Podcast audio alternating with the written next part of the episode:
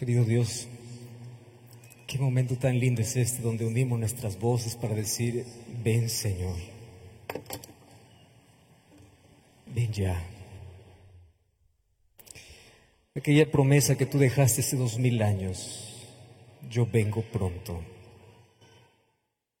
para colocar punto final a esa historia de dolor, a la historia de sufrimiento, a la historia del pecado. Esa es la promesa que nos ha mantenido viva nuestra fe, nuestra esperanza.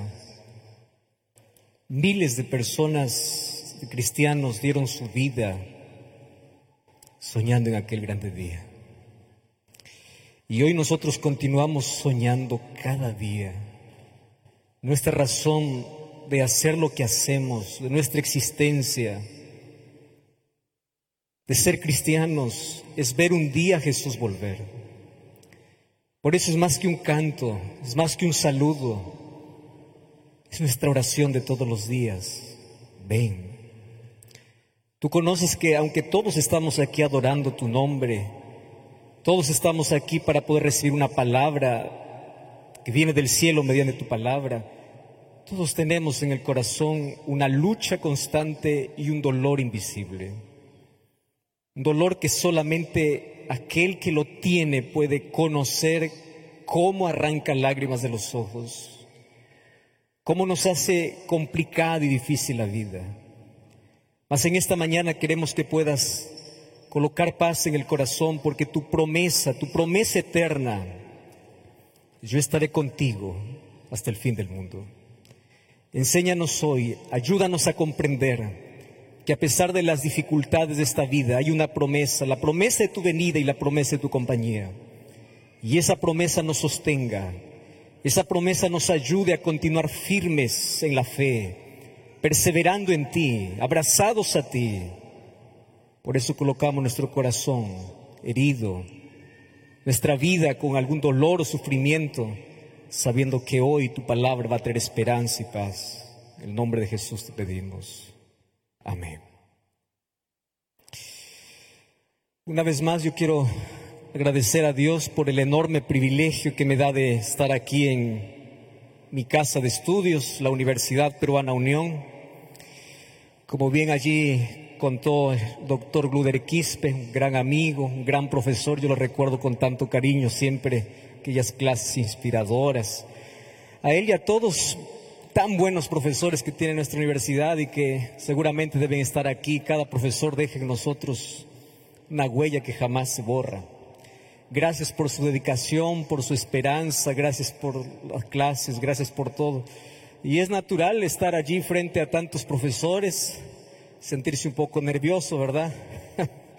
Mas tengo la certeza de que aquí todos estamos al pie de la cruz y que al pie de la cruz todos somos iguales y al pie de la cruz todos estamos necesitados de la gracia de Cristo.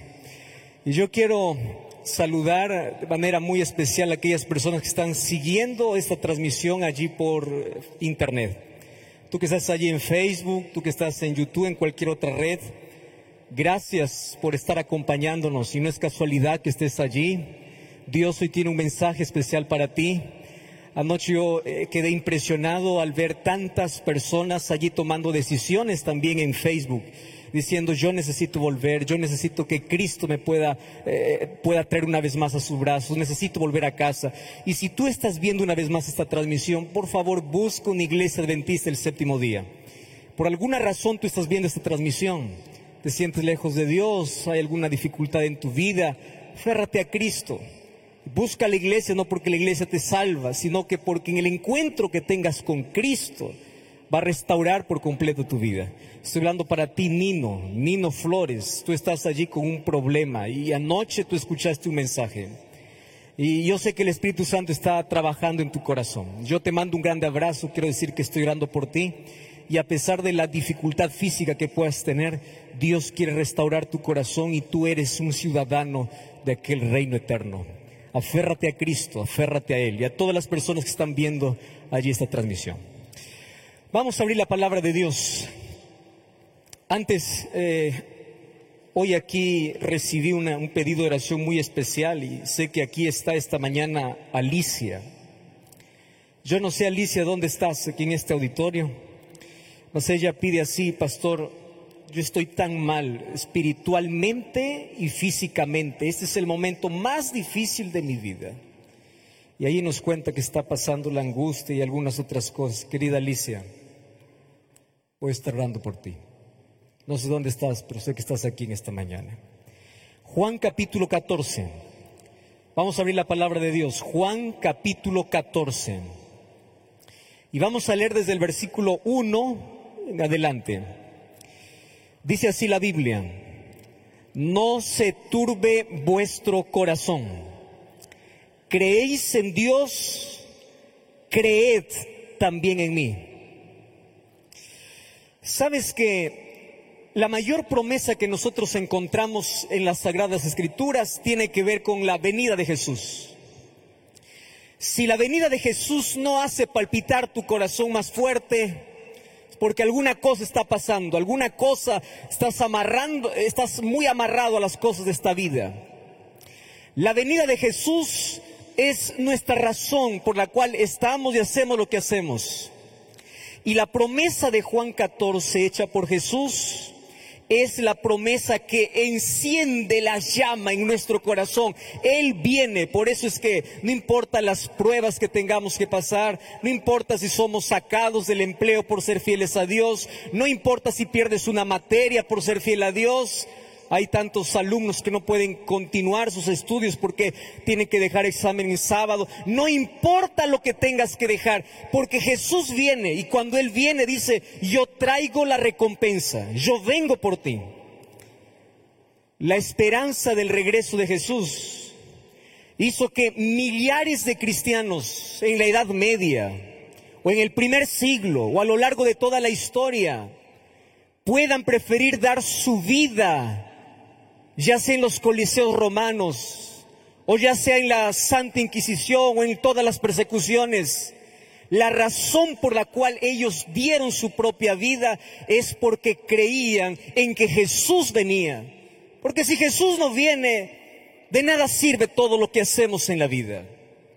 La venida de Jesús hace que podamos continuar en la vida cuando no tenemos más fuerzas cuando tenemos tantas ganas de desistir, cuando no tenemos fuerzas para continuar, entonces allí viene la promesa, yo vendré, tú te levantas y continúas porque sabes que Jesús vendrá. Y me encanta porque la promesa de Jesús no es una posibilidad.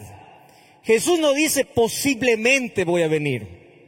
Jesús afirma, yo vendré. Esto no demanda de condiciones humanas. Esto no depende de lo que el ser humano haga o no haga. Esto forma parte del plan de Dios. Yo vendré. Solo que esta mañana no voy a, hablar de, la venida de Jesús. Durante toda la semana vamos a hablar sobre la venida de Jesús. Mas hoy quiero tocar de este verso la primera, la primera parte de lo que Jesús mencionó. Y allí dice así, no se turbe vuestro corazón. Entonces, allí va el mensaje de hoy. No se turbe. Sabes, Jesús está diciendo lo siguiente. Mientras yo no venga, mientras yo no regrese, no te turbes. Y allí revisando un poco esta palabra en griego, es interesante cómo hay dos palabras que me llaman tanto la atención de esta promesa. La primera palabra es la, palabra tarazo, que significa no te agites, no te angusties, no te desesperes, no estés agitando. Y ahí la segunda palabra la palabra pisteuo, que significa confía constantemente hasta que yo regrese. Queridos, y ahí está nuestro mayor desafío. Sabemos que Cristo viene, sabemos que la promesa es real, sabemos que está regresando. El asunto es, mientras yo no venga, sigue confiando. Mientras yo no regrese, no estés turbándote, no, no estés agitándote. Y hoy, yo quiero tocar uno de los temas seguramente tiene que ver con nuestra vida del día a día. Ustedes saben que uno de los terrenos más delicados, yo diría hasta sagrados de la vida, tiene que ver con aquel momento de espera hasta que Jesús venga. ¿Qué cosas tenemos que pasar hasta que Jesús venga? ¿Y cómo no debemos perder la esperanza o la fe hasta que Él regrese? Y saben una cosa, el terreno más delicado de la vida tiene que ver con el sufrimiento. Todos aquí en esta mañana y en cualquier lugar donde estén escuchando este mensaje, todos en la vida, todos tenemos una lucha y todos tenemos un sufrimiento. Todos, todos luchamos contra algo.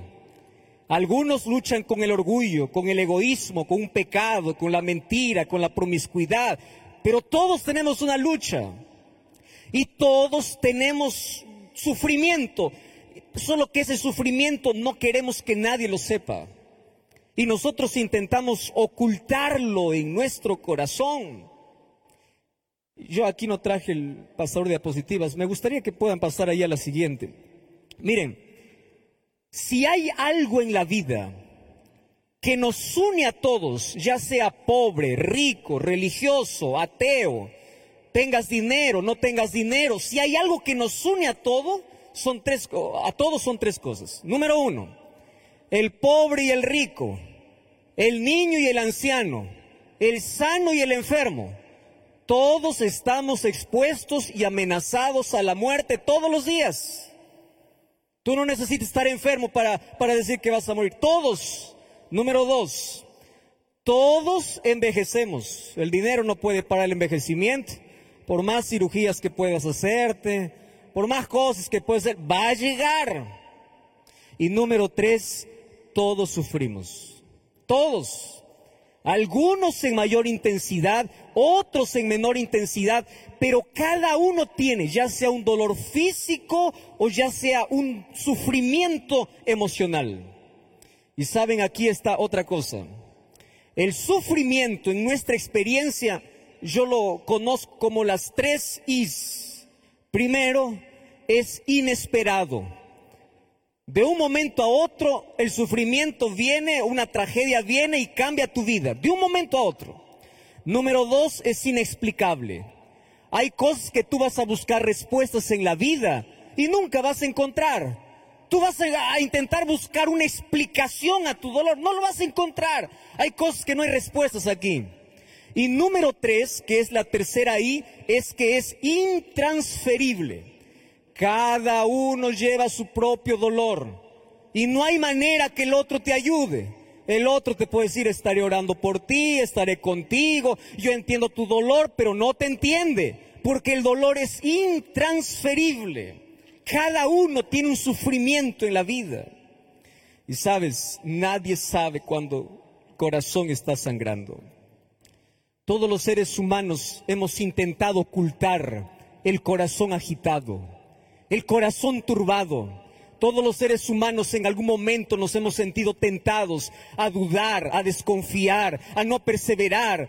Y Jesús dice, no te agites, continúa confiando aun cuando haya cosas que tú no entiendas. Porque mientras yo no regreso, en algún momento tu corazón se va a agitar, pero sigue confiando, no se turbe tu corazón. Yo recibo mensajes todos los días, en Facebook, en Instagram, cualquier otro medio, y sabes que yo ya eh, cada día estoy conociendo historias eh, realmente tan dolorosas a veces yo me quedo allí con el teléfono en la mano sin tener una respuesta. Otras veces yo lloro allí con las historias. Yo, por ejemplo, hace unos días recién conseguí eh, entender a una persona que quiso matarse tres veces y las tres veces falló. La primera vez tomó veneno, que era un veneno para ratas, tomó. Y cuando estaba allí con, ya, con los primeros síntomas, la familia llegó, fue para, los llevó para el hospital, salvaron la vida. De la última trajeron nuevamente. La segunda vez esa persona estaba ya con la cuerda lista y allí alguien interrumpió aquel acto. Tres veces empezó, quiso quitarse la vida. Mientras yo conversaba con esa persona, yo pensaba que esa persona tiene un cuadro depresivo diagnosticado por algún médico. Ustedes saben que la depresión es la enfermedad de nuestro siglo. Y esto no tiene que ver con tu falta de fe. No es una enfermedad que tiene que ser tratada, tiene que ser eh, eh, tratada, acompañada y, y, una persona tiene que ser ayudada. Y esa persona me dice, pastor, yo quiero que usted me entienda, yo no tengo depresión, pero yo tengo momentos tan oscuros en mi vida. Y ella me contaba tantos sucesos, tantas cosas en la vida, y ella me hizo comprender algo. Créame una cosa, me dice pastor, yo no quiero quitar mi vida. Eso, eso me llamó tanto, eso fue como una espada allí traspasado mi corazón. Dice, ni una persona que se mata quiere quitarse la vida. Entonces yo le pregunto, si una persona que busca el suicidio no quiere quitarse la vida, ¿por qué quiere la muerte? Le dice, dice así, lo que pasa es que el dolor es tan insoportable. Lo que tú quieres no es quitar la vida, lo que tú quieres es arrancar el dolor. Pero como no puedes arrancar el dolor, piensas que lo mejor que te puede pasar es quitarte la vida, porque la vida se convierte en un constante sufrimiento. Entiendan, por favor, cuando una persona dice, yo ya pensé quitarme la vida. Entienda, ella no quiere quitarse la vida. Ella quiere quitar el dolor que no soporta, porque no tiene paz en el corazón. Hay una esperanza que le falta. Todos tenemos un dolor y todos intentamos colocar alguna máscara. Hay personas que se colocan la, máscara de la felicidad, sonríen por todo, todo el momento, sonríen, son fiesta andante, mas nadie sabe el dolor que esconden. Otras personas se vuelven crueles, indiferentes, rebeldes, porque eh, detrás de eso hay un dolor que no soportan. Pero todos tenemos en algún momento un corazón turbado. Y yo ya recibí tantos mensajes en la vida, solo que este es el mayor mensaje, o el, voy a decir el peor que yo ya recibí. Yo no sé si ustedes logran ver allí yo tengo aún el mensaje aquí en mi celular. Saben, esto fue una de las historias más tristes que yo ya recibí. Dice así, hola pastor, yo borré el nombre de la persona, mi nombre es, y yo le escribo porque acabo de ver un mensaje suyo que por casualidad lo encontré mientras navegaba en YouTube. Y ella me cuenta, me cuesta creer en todo lo que dice pero al mismo tiempo yo, una, una llama se encendió en mi corazón, aquella que pensé que estaba ya apagada. Wow, y miren, yo crecí creyendo en Dios. Wow. Conozco las historias de la Biblia que predica. Y yo siempre creí que Dios es bueno. Hasta que un día Él me abandonó. Él me dejó caer y yo dejé de creer. El mensaje continúa, dice, para resumir un poco mi historia, cuando yo tenía seis años asesinaron a mi padre.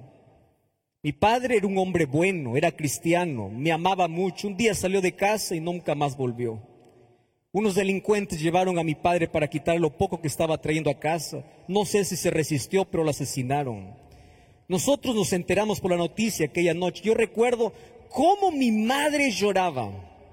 Yo recuerdo, yo no era consciente de todo lo que sucedía, mas después me di cuenta al sentir su ausencia. Y allí ella pregunta, dígame dónde estaba Dios cuando estaban matando a mi padre. Él era cristiano, él era un buen hombre.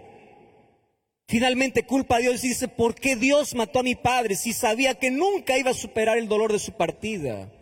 Preguntas sin respuesta cada vez crecían, pero yo seguía creyendo. Y a los 14 años de edad, un día salí con unos amigos. Y mientras regresaba a casa, yo y mi amiga fuimos llevadas por un taxista a un lugar solitario.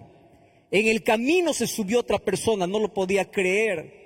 Ahí empecé a repetir versículos, oraba y en mi mente estaba todas las cosas que Dios hacía. Él podía abrir el mar, Él podría cerrar la boca de los leones. ¿Acaso no podía librarnos de estos hombres?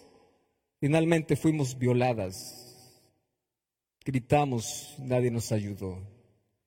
Y a partir de allí mi vida es un asco. No tengo ganas de vivir. Ya intenté quitarme la vida dos veces. Aborté a los 17 años. Me casé con un hombre que maltrata todos los días. Tengo un pasado horrible. Pero eso qué interesa? Me explica por qué Dios no hizo nada. Yo prefiero creer que no existe a creer que existe y no hizo nada para ayudarme. No quiero creer, pero si hay alguna respuesta, solo quiero saber, ¿dónde estaba? ¿Acaso Él no vio mi sufrimiento? ¿Acaso Él no sabía cuando lloraba? ¿Dónde está Dios?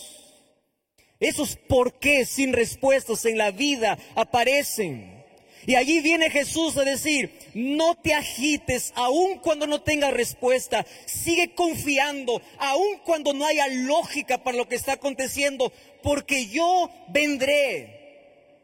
Pero mientras yo no venga, van a haber niños que nacen con defectos, personas violadas, van a haber personas que van a sufrir sin razón. Ustedes saben que muchas de las personas que dejan de creer en Dios, no dejan de creer en Dios porque son ateos o porque se declaran ateos y dicen, bueno, eh, yo dejo de creer en Dios porque Dios no lo puedo ver en el laboratorio. No. La mayoría de las personas que dicen no creer en Dios es porque no encuentran respuestas a la vida. No encuentran respuestas al sufrimiento que, que ellos están pasando. Ustedes saben que en el siglo IV antes de Cristo ya apareció un filósofo llamado Epicurio.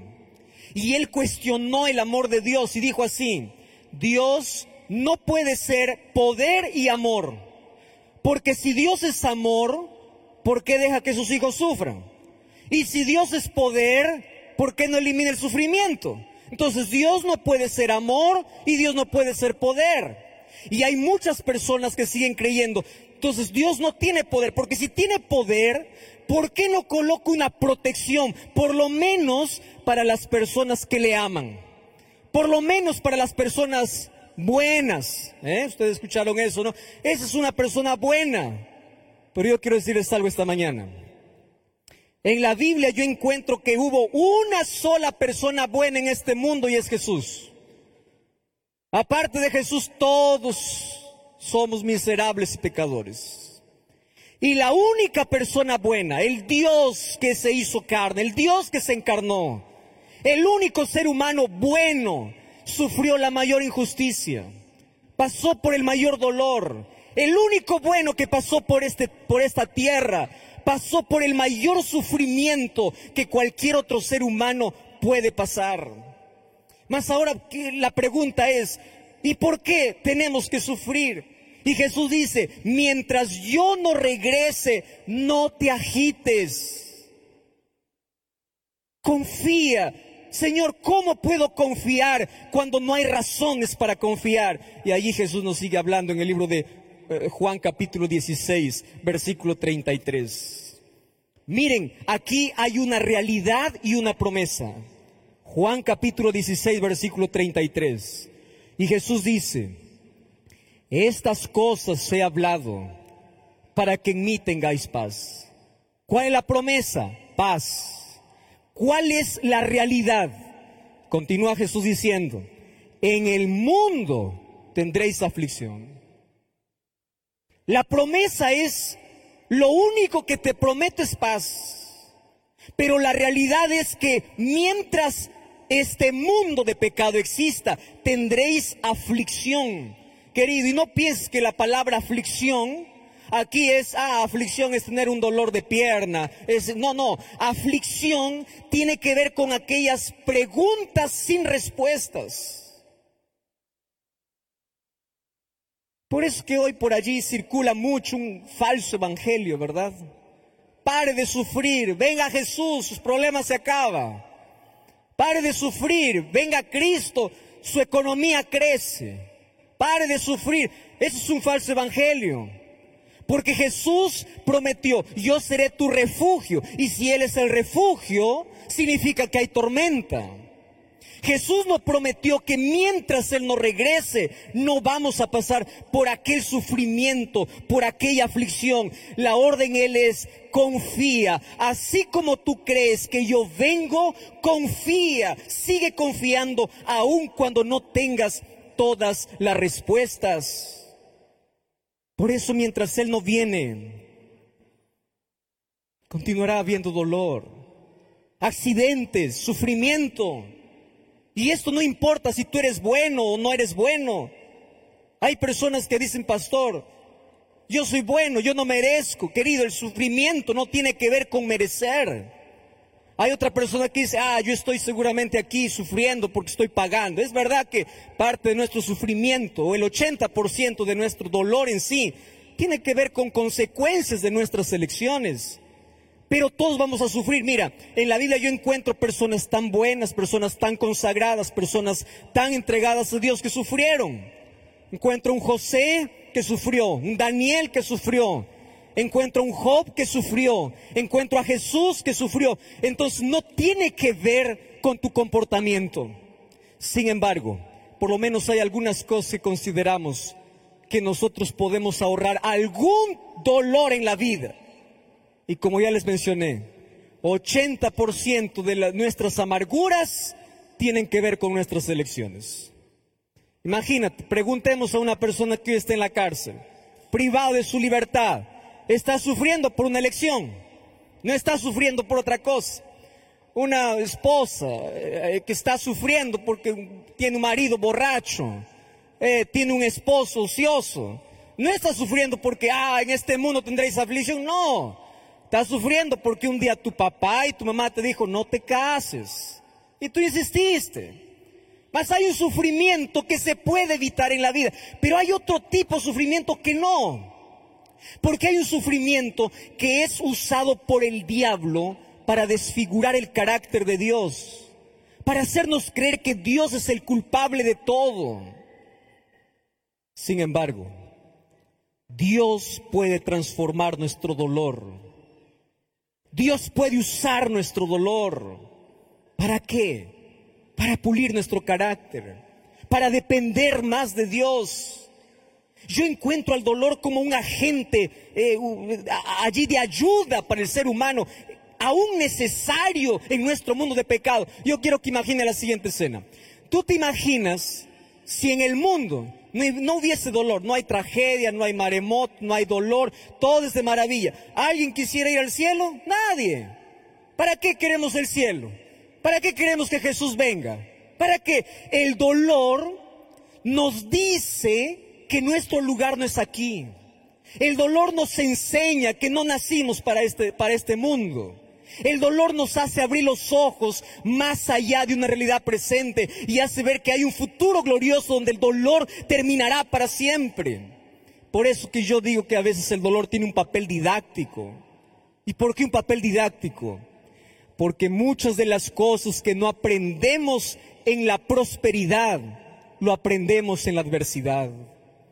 Muchas de las cosas que no aprendemos en la prosperidad, lo aprendemos en la adversidad. Dios usó el dolor para llamar a Nabucodonosor mientras él estaba en palacio, mientras él estaba con el poder, él no se rendía a Dios. Y Dios puede usar también el dolor para abrir nuestros ojos, para mirar hacia arriba.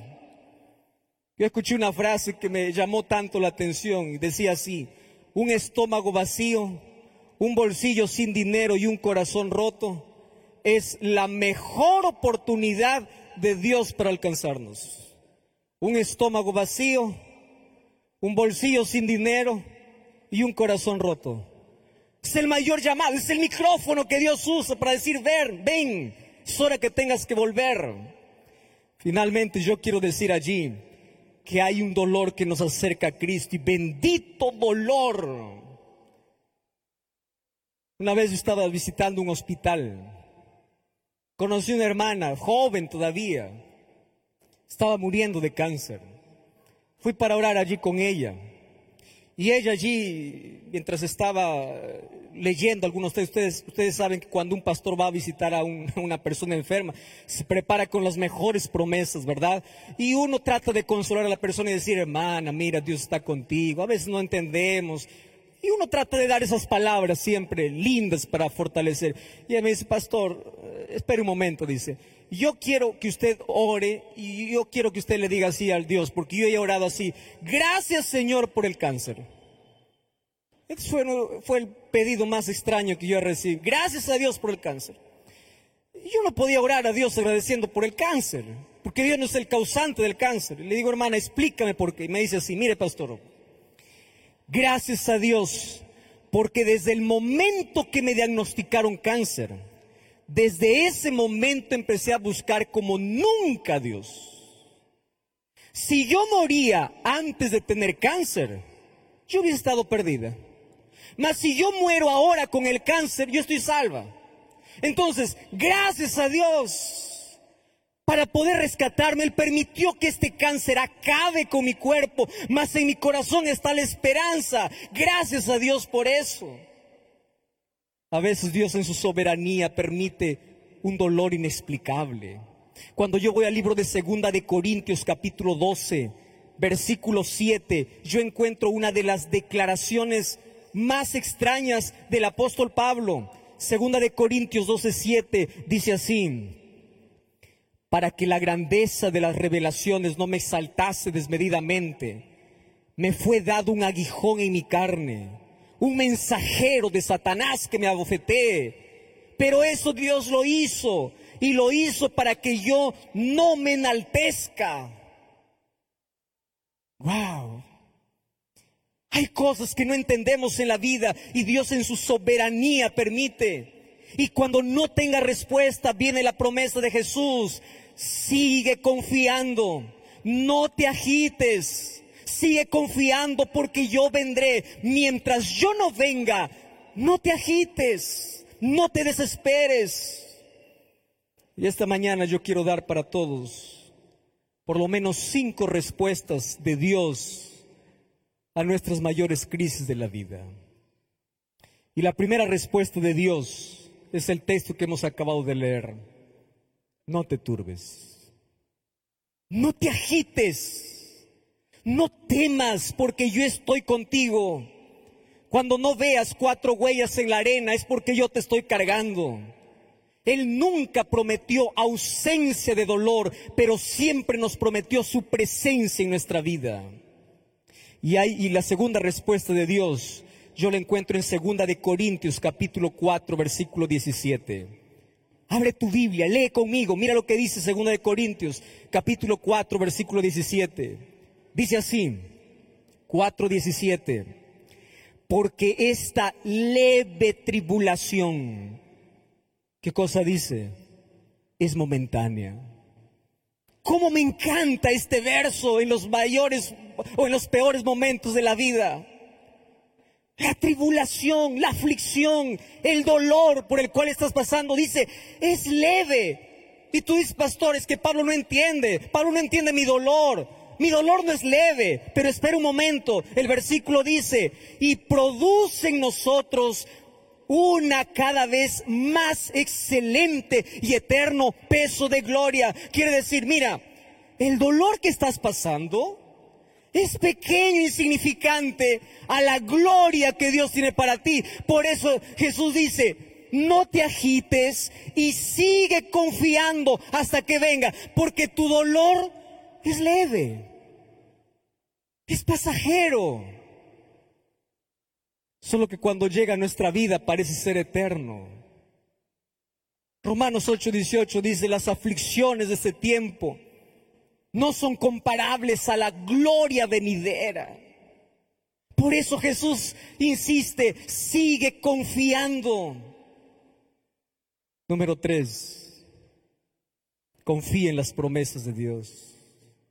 Salmos 34, 18 dice que Él está más cerca de aquellos que sufren. Tú no necesitas tener todas las respuestas, tú necesitas confiar. Porque aquel que confía en un Dios de amor, no importa lo que tenga que pasar. No, no, no busca respuestas, busca más conocimiento de quién es Dios. Y mientras más conozcas a Dios, tendrás menos preguntas. Eso es confianza. Número cuatro, el dolor nos arranca lágrimas en la vida. Y yo quiero decir algo, mis hermanos. Yo no sé si alguna vez ustedes lo hicieron, pero yo ya agradecí a Dios por las lágrimas. Dios los colocó en nuestros ojos para limpiar las heridas que sangran en el corazón. Cuando tengas ganas de llorar, llora. Llora con gusto. Llora. Porque un día tus lágrimas serán secadas para siempre. Un día se acabarán. Mas aquí las lágrimas tienen una función de poder exteriorizar el corazón sangrando, aquello que no soportamos. Todos somos frágiles, solo que a nadie nos gusta pensar y no queremos que nadie se entere de eso. Mas allí en tus momentos de lágrimas, por favor, anda a llorar al lugar correcto. Y el lugar correcto siempre es en la presencia de Dios. Por eso Jesús dice, venid a mí todos Ven a mí, tú que estás con el corazón hecho pedazos. La invitación es para ti, oh mi amigo, tú, Julián, Roberto, José, tú que estás viendo esa transmisión allí. Tú no tienes que pensar en el suicidio. Tienes que pensar en Jesús. Tú puedes ir a Jesús con tu corazón hecho pedazos, con tu vida destruida, con tus preguntas sin respuestas, porque la promesa de Dios es, mientras yo no venga, sigue confiando. Y la quinta razón, o la quinta respuesta, es la promesa más linda de Apocalipsis 21:4. Vi un cielo nuevo y una tierra nueva todo pasó. Esta historia de dolor va a pasar. Apocalipsis 21:4 dice, y enjugará Dios toda lágrima de los ojos de ellos. Y llegará un día en que la muerte no existirá más. Dolor no existirá más. Porque la muerte no tiene la última palabra. El dolor no tiene la última palabra la tiene Dios. Un día el capítulo doloroso de nuestra historia se cerrará para siempre. Mientras tanto confía. Lo mejor está por venir.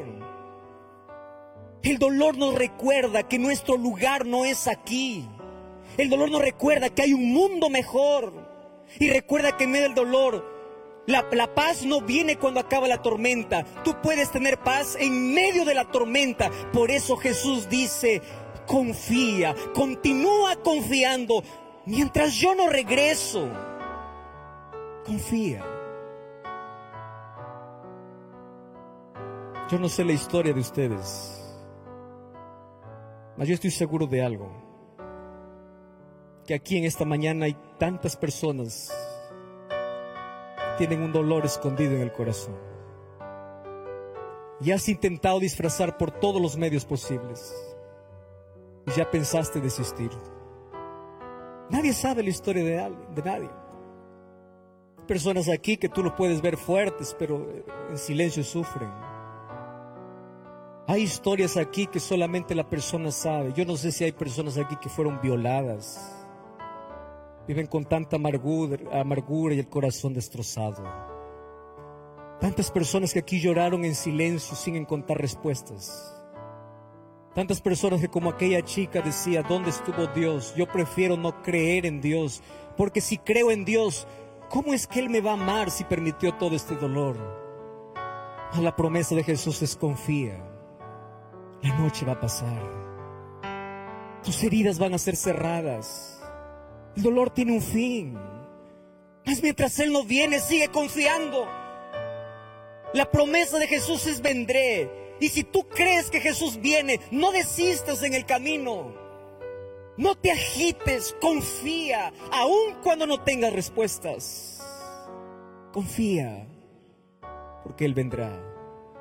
Vendrá para acabar con todo aquello que te hace llorar. En esta mañana yo quiero hacer una oración muy especial. Yo sé que todos tenemos dolor que entregar a Jesús. Mas esta mañana yo quiero orar de manera especial por aquellos que tienen un sufrimiento físico y emocional. Por aquellos que tienen una carga que ya les apagó la sonrisa. No importa si tú eres miembro de iglesia. Tú tienes fe en Dios, tú crees en Dios. Mas ya pensaste desistir. Quiero orar por alguien aquí que esta mañana aún no entregó todavía su corazón a Jesús y tiene el corazón hecho pedazos. También quiero orar por ti. Entonces no importa cuál sea tu situación. Lo único que importa es lo siguiente. Si esta mañana tú tienes un dolor en el corazón que entregar a Jesús, una pregunta que no encuentra respuesta, si esta mañana quieres decir a Jesús, Señor, yo quiero seguir confiando hasta que tú vengas. Yo creo en tu promesa, más quiero tener la fe necesaria para perseverar hasta el, hasta el último día. Si esta mañana tú quieres entregar un corazón despedazado a Jesús, quiero que vengas aquí adelante y le entregues a Jesús pedazos de la vida corazón destrozado, no importa quién seas, ven. No es para todos, para aquel que sabe que necesita entregar algo que no soporta, para aquella historia que quieres que Dios pueda cambiar. Ven esta mañana Jesús, ven. Y esta mañana vamos a pedir que el Señor pueda colocar la paz necesaria ahí en el corazón. Ven.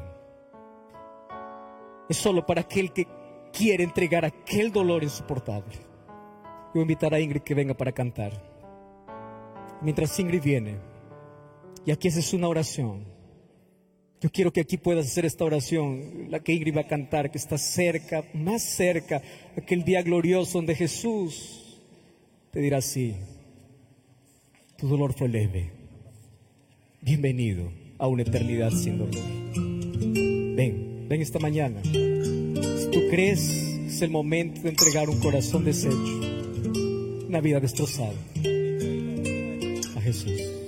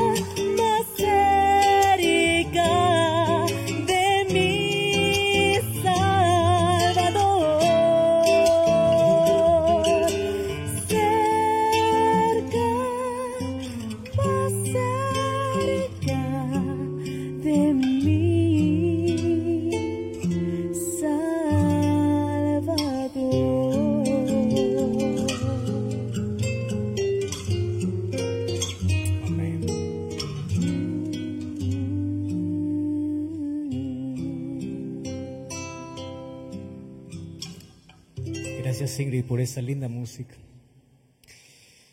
Yo quiero hacer una pregunta esta mañana antes de hacer la oración. ¿Cuántas de las personas que están aquí adelante, aquí, salieron a este lugar, aún no son bautizadas? Levante su mano. Dos, tres, cuatro, cinco, seis, ocho, diez, quince. Excelente. Qué lindo.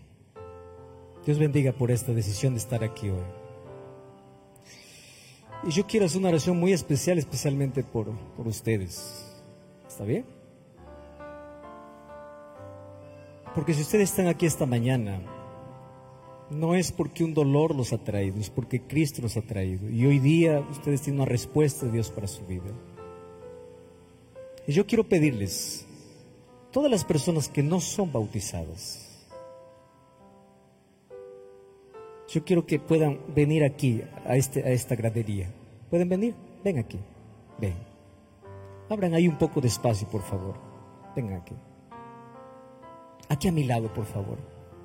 Gracias. Qué lindo. Dios te bendiga. ¿Quién más aquí? ¿Alguien más? Venga, acompáñele, por favor. Ven aquí, a mi lado. Gracias. ¿Puedes subir aquí? Dios te bendiga.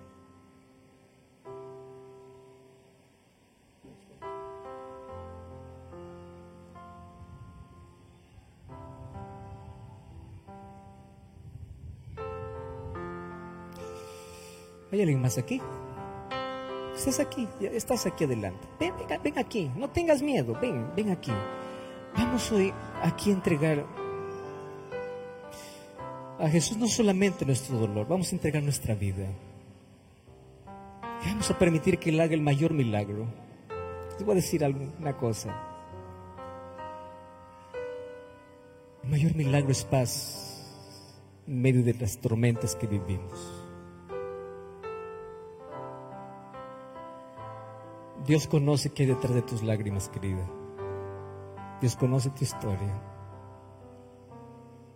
Y este es el momento para entregar no solamente tu dolor, sino tu vida a Jesús. Dios conoce nuestra historia. Y esta mañana vamos a colocar toda nuestra vida en las manos de Dios. Cierra sus ojos. Y antes de orar quiero hablar de ti, que estás allí viendo esta transmisión. ¿Dónde estás? ¿Aquí en Sudamérica? ¿Centroamérica? ¿Dónde estás? Yo quiero que escribas aquí abajo también en los comentarios. Yo quiero entregar mi vida a Jesús. Y vamos a estar orando por ti. Y Dios te va a abrazar en el lugar donde estás. Lo único que nos separa es una pantalla, mas Dios está detrás, allí listo para abrazarte para decirte, yo también tengo la salida para tus problemas. Vamos a orar, querido Dios. Esta mañana fuimos traídos a este lugar para tener un encuentro con Jesús. Y es Jesús quien coloca paz en nuestro corazón. Es Jesús la solución. Es Jesús nuestra vida. Detrás de cada lágrima derramada hay una historia no contada.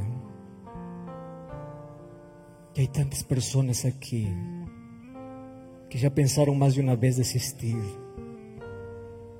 Parece que la demora o parece que la espera trae más dolor a la vida.